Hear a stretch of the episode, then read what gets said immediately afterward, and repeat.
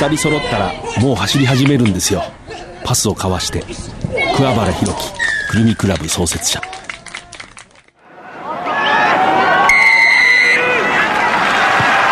藤島大の楕円球に見る夢。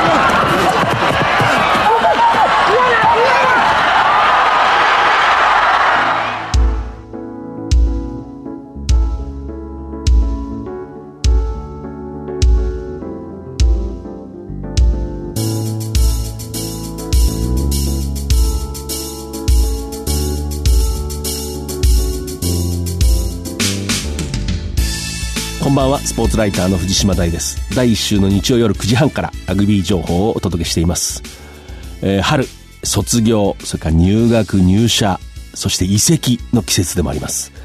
この春 NTT コミュニケーションズシャイニングアークスを退団ジョージ・スミスとのこうブレイクダウンの攻防を思い出しますけれどもフランカーブレイクダウンのまあエキスパート小林訓也さんをお迎えしてお話を伺います。お楽しみに、えーまずはこの1ヶ月。スーパーラグビー3月25日、サンウルブズは、えー準ホーム、ホームのシンガポールで、南アフリカ、ケープタウンに本拠を置くストーマーズと対戦、31対44で敗れました。サンウルブズは昨年、非常にこう健康なディフェンスでカンファレンスを制したストーマーズ、今季もまあ比較的好調。えーその相手に前半4トライを挙げましたけれども、後半やはりこう、フォワードにこう集中して力を集めてきた巨漢、パワフルなストーマーズに、えーまあ、突き放された形ですね。えサンウルブズは次は秩父宮に戻って4月8日午後2時15分から、えブルーズ、これも南アフリカの、まあ、伝統のフォワード戦のチームとぶつかります。3月29日東京都内で太陽生命ウィメンズセブンズシリーズ2017、え開催発表記者会見が開かれました。え今年で4回目の女子7人制ラグビー国内最高峰のサーキット大会です。今女子のラグビー界すごく新たにこう注目をされてきて楽しみな選手があの増えてきております。で一人はですね幼い頃からラグビーに慣れ親しんで非常にこうラグビー選手の高いあの松田凛香選手です。お父さんはあの元日本代表の松田選手でございます。でもう一人はですねまだラグビーを始めてえー3ヶ月弱ですね、えー陸上の奈良市競技のインターハイで、えー6位の実績を持っています大竹文子選手。この春日体大にご進学しますけれども。そしてもう一人は陸上競技えー 100m ハードルで日本選手権3連覇。アジア大会で5位入賞をされた寺田明日香選手です。彼女の魅力は今までの女子選手にない、圧倒的なスピードを持ってます。藤島大の楕円球に見る夢。この番組はラグビー女子日本代表を応援する西南商事の提供でお送りします。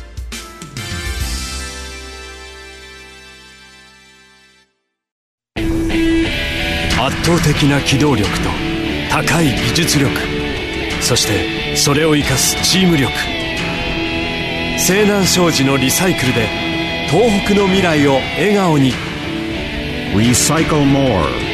We can. Say none. 改めまして、スポーツライターの藤島大です。この春、NTT コミュニケーションズシャイニングアークスを対談をされて、私、あれ？早い、どうなるかなと思ったら、まあ、ちょっとした朗報もありますが、プロ選手なので、まあ、移籍をするわけですけれども、ひとまず NTT コムを対談ということが発表された、フランカー小林則也さん、お迎えしました。よろしくお願いします。小林です。よろしくお願いします。小林則也と聞くと、渋い、いぶし銀とか、そういう言葉が思い浮かぶんですけど、例えばサンウルブズと今関係があるわけではないし、現在のところですね。で、例えば南アフリカを破ったジャパンの一員であったわけでもないんですけど、私はもう前からここに来てほしくて、一言で言うと大好きな選手ですね。で、ちょっと私から、えー紹介しますけれども、えー1984年、えー7月14日生まれ、えー新潟県出身。これ185センチ105キロというデータは、あ、合ってますかはで、まあ、フランカー。この辺も後で聞きたいんですけれども、牧高校という、花園とすぐには結びつかない、え高校から、え日本体育大学、それからヤマハに入って、それから NTT コムに、まあ、移って、で、この一旦対談ということです。で、代表歴 U19 日本代表、7人制日本代表、それからジュニアジャパン、それと私がよく覚えてるのは2012年のトップリーグで、ターンオーバー39トップでしたね。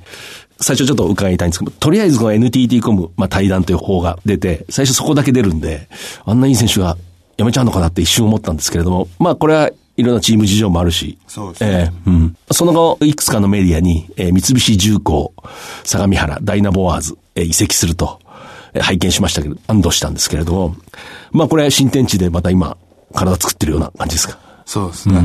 まあ、新たに、まあ、チームで頑張るためにはやっぱ体作らないと。しっかり体作ってます、今。三菱重工相模原は、いわゆる一つ下のリーグですね、トップリーグの。で、昇格をこう常に狙う存在で、ですからまあ、次の次のシーズンまたその一番上のトップリーグで、その姿を見る可能性も十分にあるんですけれども、まあひとまず、いわゆる一部ですね、我々の感覚というとトップリーグから一旦はこう去るということで、若干昔話を交えて聞きたいっていうのは私の趣味なんですけれども、あの、小林さんはターンオーバーで、まあ、ブレイクダウンの局面でこう、芯にガーンと入ってって体を張って、ボールを相手からこう、もぎ取ったり、奪ったり、かすめ取ったり、え乗り越えたりという仕事、まあ仕事人なんですけれどもね、えいわゆるターンオーバー、ジャッカルという言葉もありますけれども、例えばその領域で、この、まあここまでの選手歴、こいつとはやり合ったなとか、なんかあります？そうですね。やっぱいろいろいい、あの、先輩方もいて、すごいなとは思ってたんですけど、やっぱまあ、ジョージ・スミス。あまあ当たり前の答えになっちゃうんですけど、彼は引くところと行くところが上手くて、まあ僕は特にまあクリーンアウト行く時とかも、ジャッカル来るなと思ってたら、いきなり引いてきたりとか、そこの駆け引きがとても上手かったのを覚えてます。はい。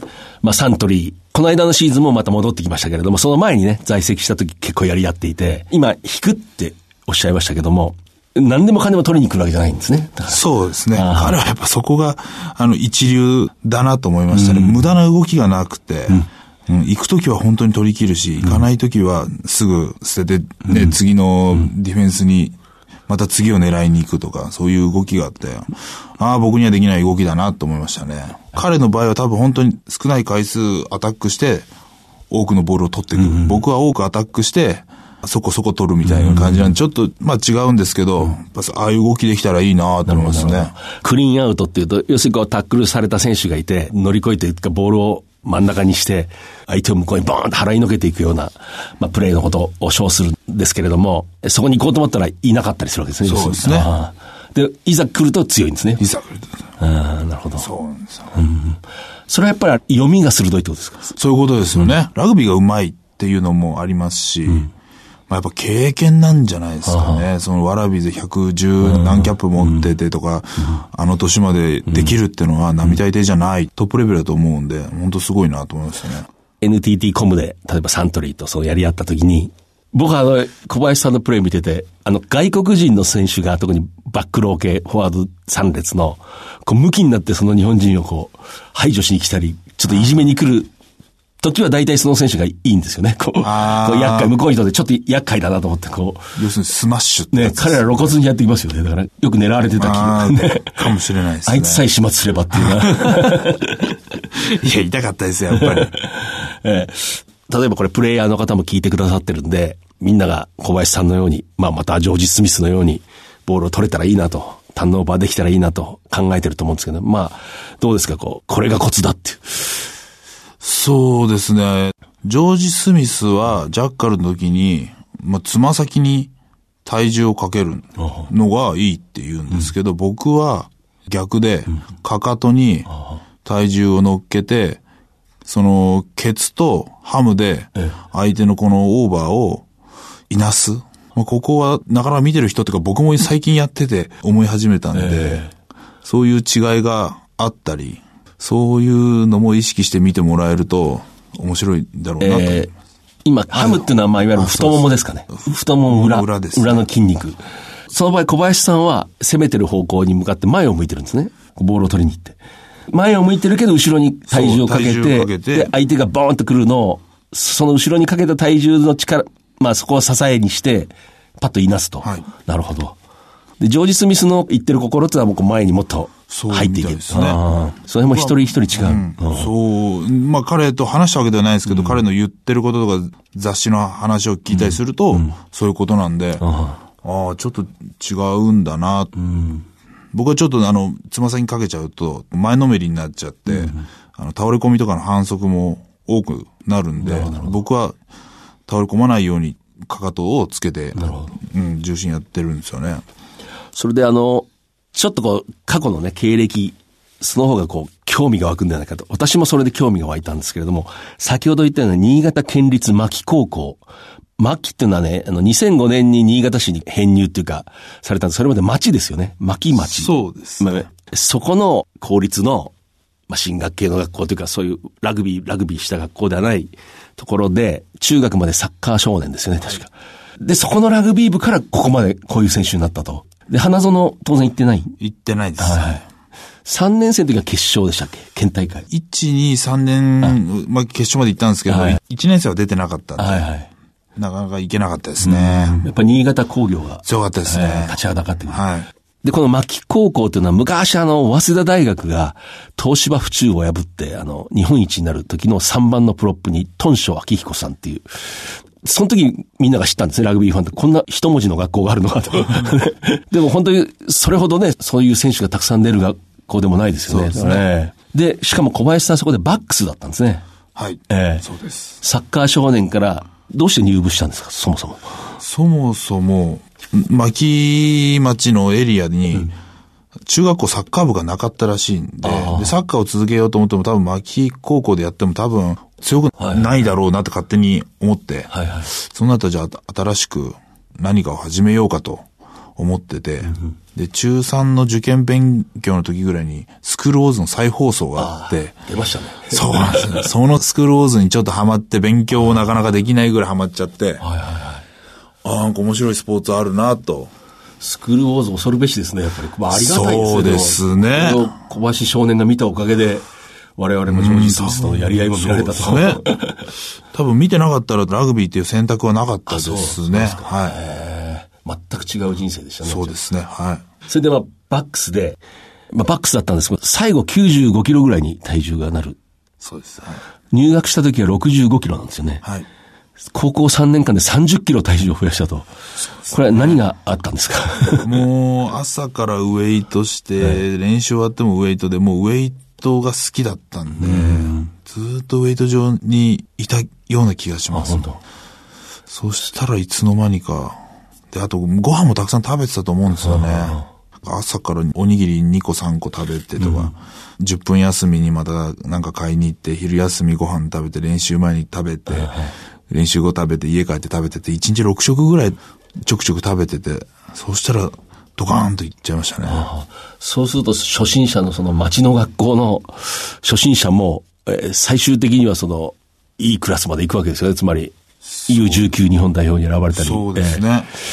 皆さん可能性ありますね。だから、あの、で、牧高校でそういう青春を送って、そしてまあ、えーおそらく教員志望だったのかと想像しますけれども、日本体育大学、日体大に進むと。で、私調べたら、新人の時はもう左のウィングで、ほとんどの試合出てるんですよね。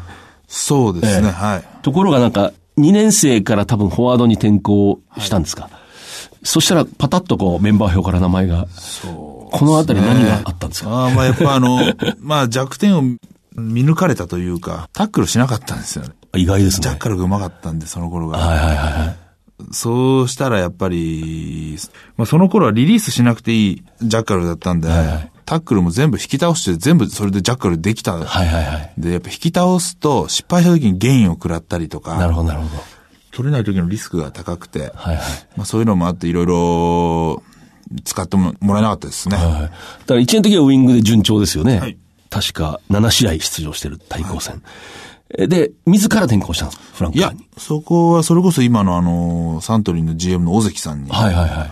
転校してみないかって言われたその時ちょっと足も速かったんで、ええああ、わかりましたっつって転校したんですけど、やっぱフォワードはそんな甘いものではなかったですね。バックスも甘いもんじゃないですけど、生地こう、ボールを取る感覚があったんで、タックル潰すよりも取りに行ってしまって、そうねはそれが、まあ、いわば不評を。いや、意外ですよね。あの、これだけのフランカー、後になる人が大学であまり試合に出てない。4年生の時にでウィングに戻る。ウィングに戻りましたね。はい。それでもそれほど。そうですね。ええそうすると普通はやっぱりなかなかレギュラーではなかったら、トップリーグクラスに、こう、なかなか声はかからないと。どういう経緯でその最初にヤマハに入った？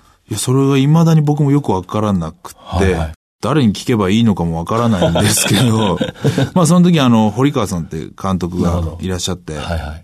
聞いた話によると、大学の一校に津高さんがいて、その時見に日体大に来た時に、はいはい。なんか面白そうなやつがいるなと思って撮ってくれたとは言ってたんですけど、多分絶対それだけではない。と。どっかから情報が。どっかから多分、まああの、なかなか試合には出れなかったんですけど、同期に、今離校にいる三頭とか、はいはい。あの、ヤマハの八木下とか、ね。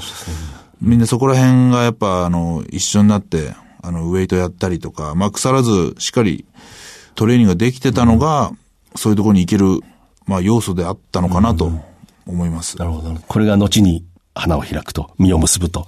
で、まあ、その堀川、当時の監督、今、コーチですね。ヤマハのあの、ディフェンスを主にこう担当してる非常に優秀なコーチだと思いますけれども。まあ、やっぱりでも目利きだったんでしょうね。こう、パッと分かったんでしょうね。かもしれないですね。それでまあ思わず声がかかって。はい。で、まあ、それは当然嬉しかった。そうですね。で、まあ、ヤマハで入ってみて、まあ、いろいろこう、また気づくこと、ありましたか？やっぱりこう、そう。そうですね。ヤマハは、やっぱまあ岩田、まあちょっと田舎の町にあって、ヤマハファミリー、要するに選手とか家族の結びつきも強いし、ああ、こういうのが、まあチームなんだろうな。この前の土曜日に同期の越村の結婚式があって、まあやっぱヤマハの名だたる選手とか、まあその OB とかが、まあ一緒に来てたんですけど、時間を超えた付き合いだったんだろうなっていうのがわかるぐらい、当時の、なんて、僕からいやもう7年、8年前なんですけど、すんなり入れるような、ああ、やっぱファミリー、山ファミリーだったんだなっていうのを思い出しました。そしてその、まあ、トップリーグにこう進んだら、そう、大学時代の欠点とされた、ターンオーバーはできるけどタックルができなかった。そこはもう克服したわけです。そこもまたあの、すごいいいコーチとの出会いがあって、まあ、畑さんってその今、畑コーチ。畑コーチがいて、その人が、まあ大体、練習終わると、あの、誘ってくれて、もうタックル練習しようぜ、つってこう、まあいつもは、タックルバックとか、その、タックルダミーとかのタックル、もう、そればっかりなんですけど、踏み込みから手のバインドであったりとか、肩の当て方とか、こう、ビデオでこう、しっかり見てくれたりとか、まあそういうのが3年間あって、その練習のおかげかなんか知らないですけど、その社会人1年目で両耳が湧くというか、この、ね、今、この耳の人が大学時代タックルが増えてだったとはよく理解できないと思って見てたんですけど、あ、なるほど。そうなんです。ええこれが全部社会人1年目のその、まあ、基礎の練習というか、そういうので、使われが入ったんですね。じゃあその、畑コーチ、感謝ですね、やっぱり。まだにやっぱ僕はすごい感謝してるんで、あ会えばしっかり自分の近況も報告しますし、今回の辞めたのも電話して、まあ頑張れよと。なるほどそういうことをね。もらったりとか。ファミリーの絆は強いそうですね、本当に。ええそれでまあ、あの、ヤマハ、一時ちょっとその強化をね、縮小するとかいろんなことがあって、ヤマハの選手が各チームにまあ散った時期があって、で、小林さんもまあ、NTT コムにこう入るわけです。このコムではどういう選手生活でした？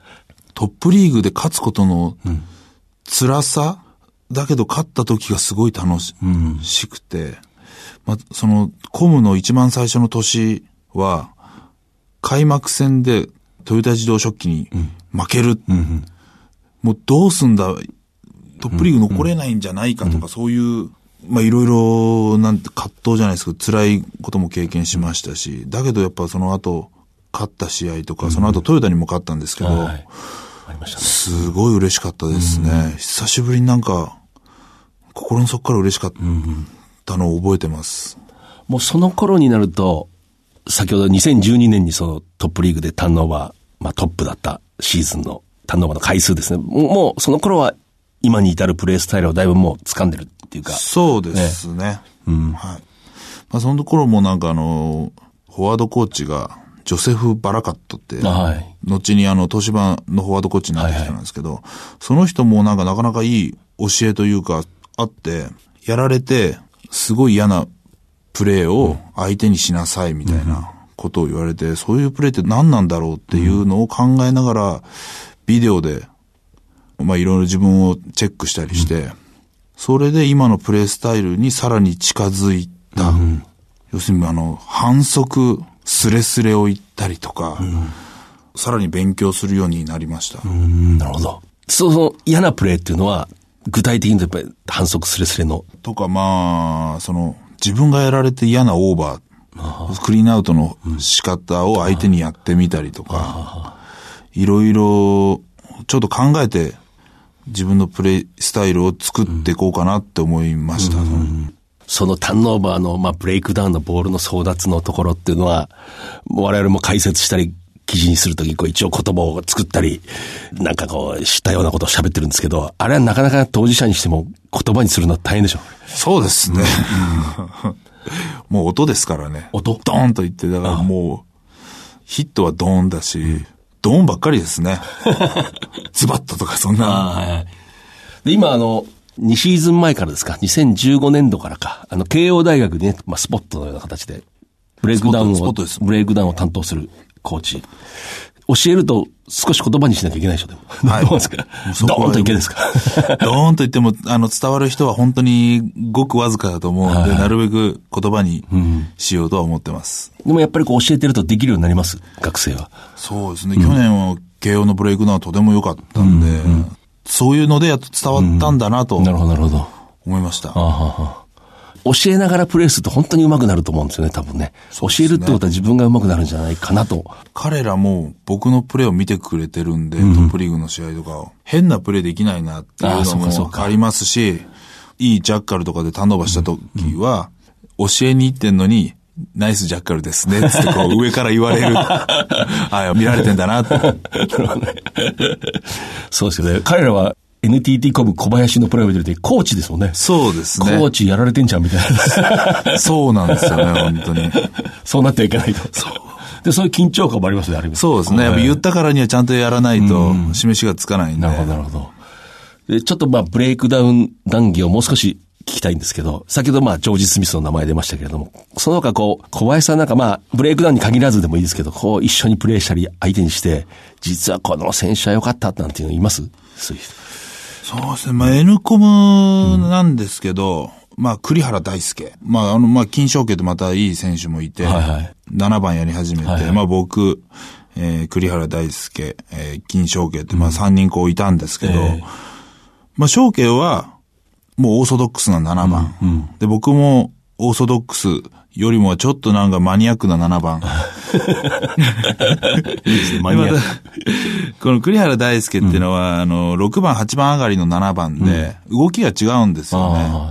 あだけど彼にはその、僕から言わせるスケールがでかいというあか、動きが7でもないけど7をこなして、なるほど、なるほど。慶応大学出身のねそうですはい選手ですね。彼もう、ロックもできて、はい。4、5、6、7、8って、なかなかこういろんなポジションもできて、あ当たればホームランが多いんですよね。ああ、なるほど、なるほど。当たる回数がもう徐々にこう上がってきたんで、僕は来年その、大輔と、翔慶のこの二人の戦いを、まあ外から見るのが楽しみかなと。中にいるとやっぱ、も一俺も出たい。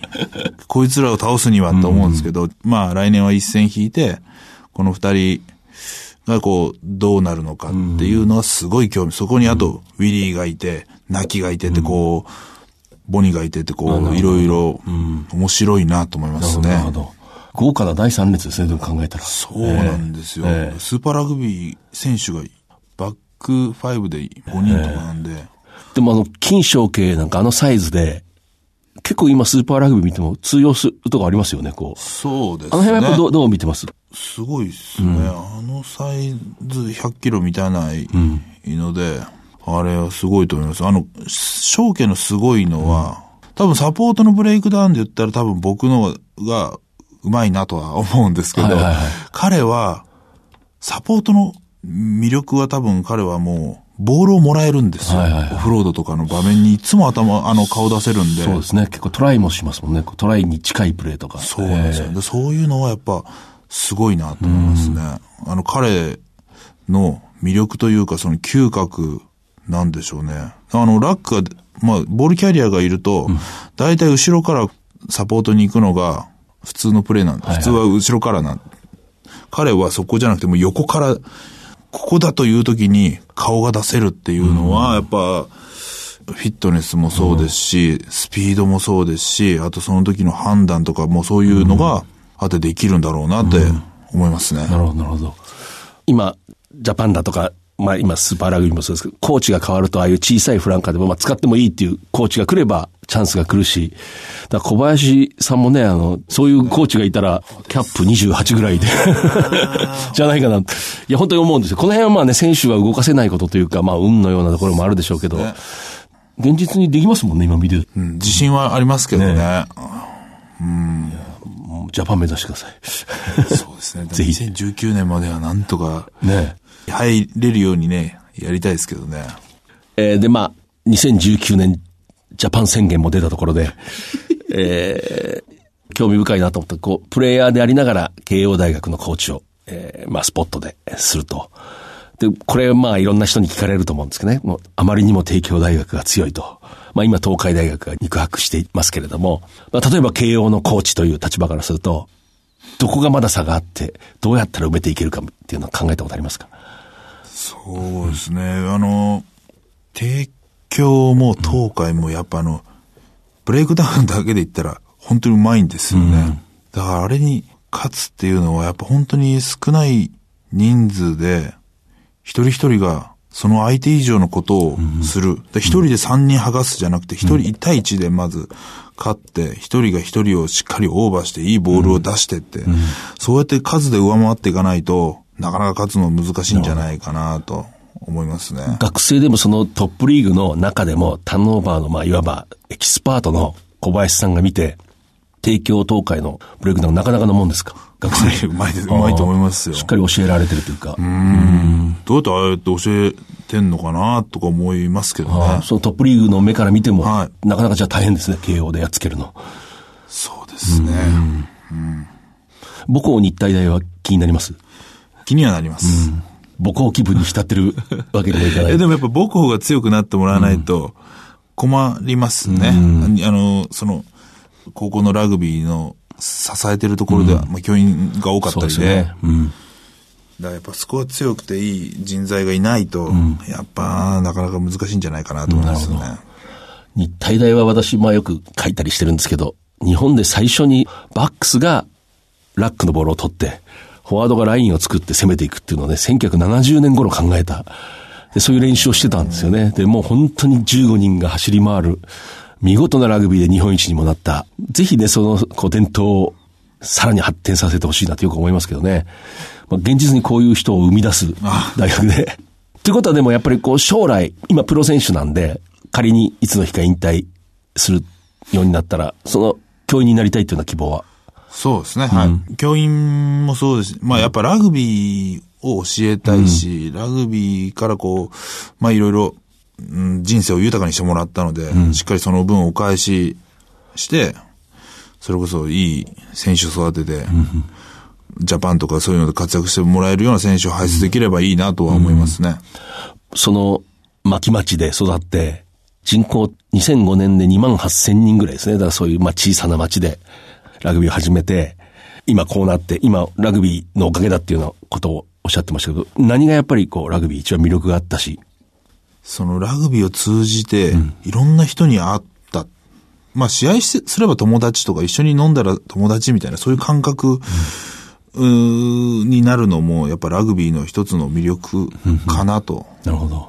思いますね。なんか本当にファミリーと呼べるような人たちにも出会えたわけですし、15人という、まあ、リザーブとか含めた23人で、あとまたチームメイトでまあ45人とか50人とかそういう人たちと共に、まあトップリーグで勝つ一生の重みとか、ああいう時は結構痺れますね。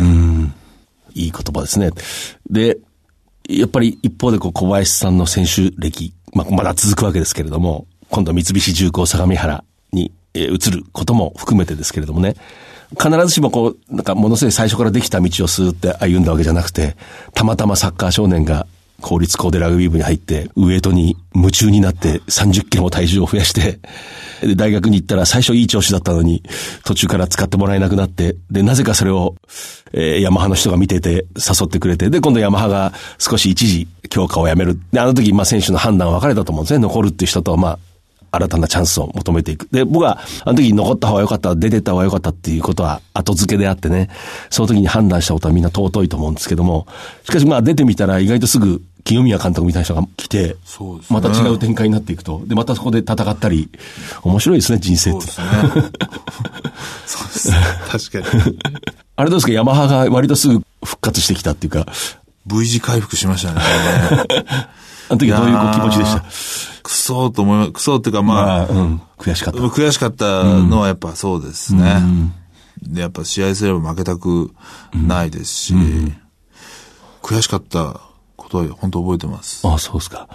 で、NTT コムの昨年度の最後の試合も多分ヤマハじゃないですか。違いますかね花園で。あ、僕、あ、出たのがそう10月ですかねそうです、はなんかそれもなんか納得縁ですね。い。そうですね。そうなんですよね。まだやり合うと昔の知った顔当然いますよね。こうーん、やっう、ぱだい、ぶ減ってきましたかね。半分ぐらいでも知った顔そうでですすよねかね。うんはあれでどういう感じなんですか？まあももちろん試合中は悔しいと、やっつけてやると、まあもちろん思うんでしょうけど。い小言が増えますね。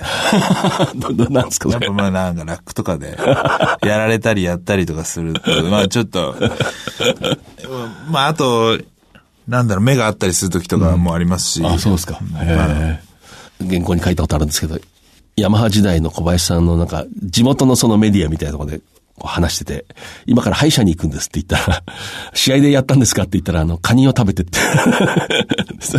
それ、コーラをかじったんじゃないかと推察するんですよね。いや、多分そうですね。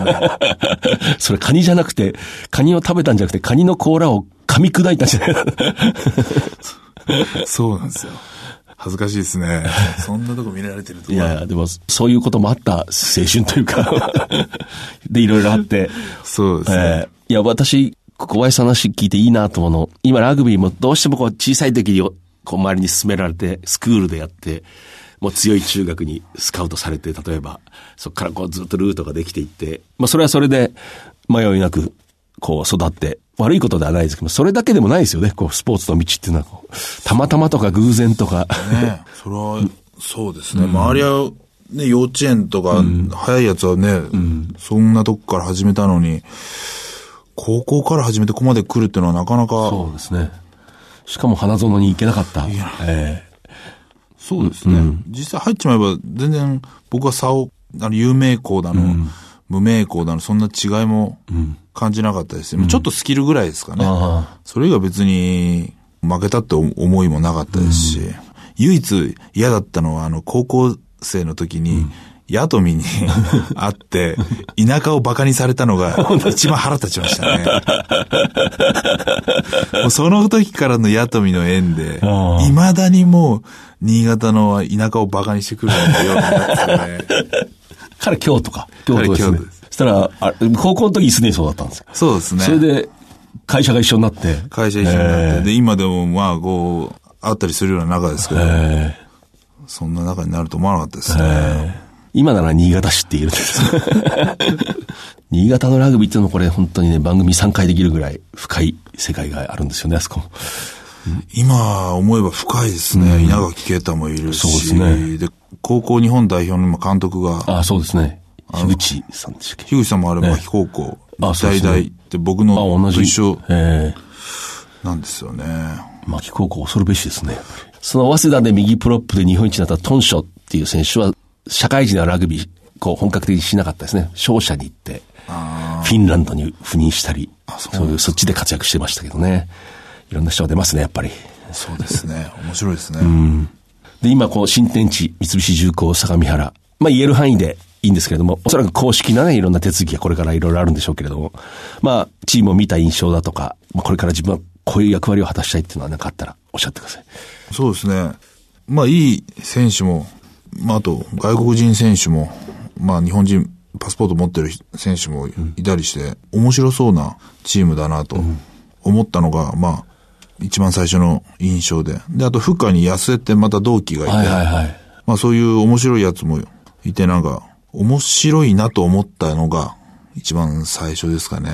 で、またあとトップリーグ昇格っていう一つの大きな目標があって、うん10年前にはね、トップリーグにいましたけど、なかなか叶えられないっていうのもあって、まあ何か、まあ手伝いができればなと思ったのが移籍のきっかけという、きっかけというか、まあそういうことですかね。まあ入ったらやっぱ、いいボールキャリーは結構いると思うんで、しっかりそこに少しでも前に出られるように、まあ僕はブレイクダウンでいろいろやりたいとも思うし、好きあらば自分も証券のようにボールをこうね、オフロードもらったりとか、こううまく自分でも大輔のようにボールキャリーしてみたりとか、うん、まあそういうこともいろいろやっていきたいなと思いますね。いいですね。はい、32歳にして後輩の金賞系を鋭く意識してるところがいいですね。アタック面を。いや、すごいなと思います、やっぱり。そういうところは。今名前が出たフッカーの安江っていう選手は、あの、神戸製鋼にもいた。ね、彼は帝京大学なんですけれども、高校は実は全然強くない。東京の帝京高校なんですよね。ね彼もまた無名のからこう上がってきた選手で。ね、うん、なんか同じ匂いがしますね。で、あれですよね、IBM も強化がこうそうそうね。タイミング的にもなかなか似てて。はいはいはい。なんか同じようななかなね、あところにいるような感じなんですよね。渋い人が二人、相模原に たどり着いてますね。そうですね。でも性格は全然違いますけどね。小林さんはどうですか？自己分析の性格ってのは。結構人見知りなところがあるんですよね。うん好きなことは、すごいこの研究熱心というか、まあ、要するにブレイクダウンなんですけど。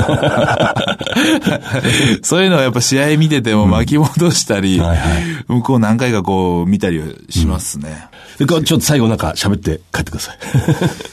そうですね。三菱重工は、あの、来年しっかりトップリーグ昇格したいと思うんで、応援よろしくお願いします。あそこに熱心なファンいるんですよね。僕の知り合いもいますけど、すごい熱心な応援ファンがいる。クラブですね。えーまあ、歴史は結構。そうですね。ええー、ありますからね。うん、そうですね。あと、日野もなかなかね、えー、強そうなんで、面白そうですよね。今日してますね。日野自動車も本当に昨シーズン、この間のシーズン、最後の方、急激にこう力を、9月頃の試合見たときは、あ、ちょっとこれはって僕は正直思いましたけど、最後入れ替え戦の時全く違うチームになってましたね。やっぱり生き物ですね、チームって確かに。えーそうですね。その時もやっぱあれじゃないですか、僕と高道さんの、ね、何年もやってきた、こう、あれが見れて面白いんじゃないですかね。ね秘術の限りを尽くして。高見さんはあれなんですよね。あんまり面識ないんですよね。それがまたいいのかもしれないですね。でもやっぱりブレイクダウンなかなかやる相手の一人でしょ。そうですね。えー、今日、えー、私のたっての願いで小林則也さんに来ていただいて、本当に嬉しかったです。ありがとうございます。こちらこそありがとうございました。圧倒的な機動力と高い技術力。そしてそれを生かすチーム力。西南商事のリサイクルで東北の未来を笑顔に「Recycle More. We Can」西南えー、2人揃ったらもう走り始めるんです。パスを交わして、えー、これまあくるみクラブの創設者、桑原弘樹、まあ、幹樹さんって読みたくなりますけれどもね、えー、が、えー、先月ですね、ついこの間、私は直接本人から聞きました、この言葉。今89歳になられたんですけれども、えー、久しぶりにその学生のくるみクラブ現役の試合を、見に行かれて、私が同行をして、ちょうどその時こうチームが試合前のウォームアップを行ってました。これ学生の名誉のために言うんですけれども、くるみクラブの諸君のために。決してそのウォームアップは何か非常に間違ってるというのは全くなくて、よくある。フォワードがラインアウト合わせて、バックスを相手をつけない、こう、オープン攻撃をこう、自分たちでやっていく。そうするとどうしても間が空くからこう話し合ったりするこう時間が長い。桑原、まあ、先生ってみんな呼んでますけれども、教え子たちは。桑原さんは、それを見て、くるみクラブっていうのは本当はこうじゃなくて、もう二人そこにいたらもうボール持って走ってるんだ。これみんな動いてないでしょ？って言ってましたね。これはね、私は非常に興味深くて、くるみクラブってのは確かにかつてそういうチームでした。どんどんパスをつないで湧き上がるようなサポートで、つなぎまくる。えー、いわゆるこう同好会にカテゴライズされるクラブですけれども、それでこう、強豪の大会の大学もごしていくような力を持っていた。えー、それを作り上げた独特の応用トレーニングというねこうノウハウで作り上げた桑原さんから見るとああちょっと寂しいなとこうおそらく思われたんでしょうねただ繰り返しますけど学生諸君は本当にごく普通のノーマルなウォームアップをしていたんですけれども桑原さんの目から見るといわばラグビー界の奇才の目から見ると2人で揃ったらどんどん走ってなきゃダメだ。これ非常に面白かったですね。えこの番組は放送の翌日オンデマンドとポッドキャストで配信します。またラジコではタイムフリー機能を利用して放送後1週間番組を聞くことができます。ラジオ日経のこの番組のウェブサイトからは番組のご感想などお送りいただけます。来週のこの時間には再放送もあります。次回は5月7日夜9時半からです、えそれでは藤島大でした。最後にプレゼントのお知らせです。スーパーラグビーという世界最高峰の舞台で戦うサンウルブズの選手たちを秩父宮ラグビー場で応援しませんか？4月8日土曜午後2時15分キックオフのブルズ戦指定席に抽選で5組10名様をご招待いたします。番組サイトの応募フォームから今すぐお申し込みください。締め切りは4月3日です。当選の発表はチケットの発送をもって返させていただきます。藤島大の楕円球に見る夢。この番組はラグビー女子日本代表を応援する西南商事の提供でお送りしました。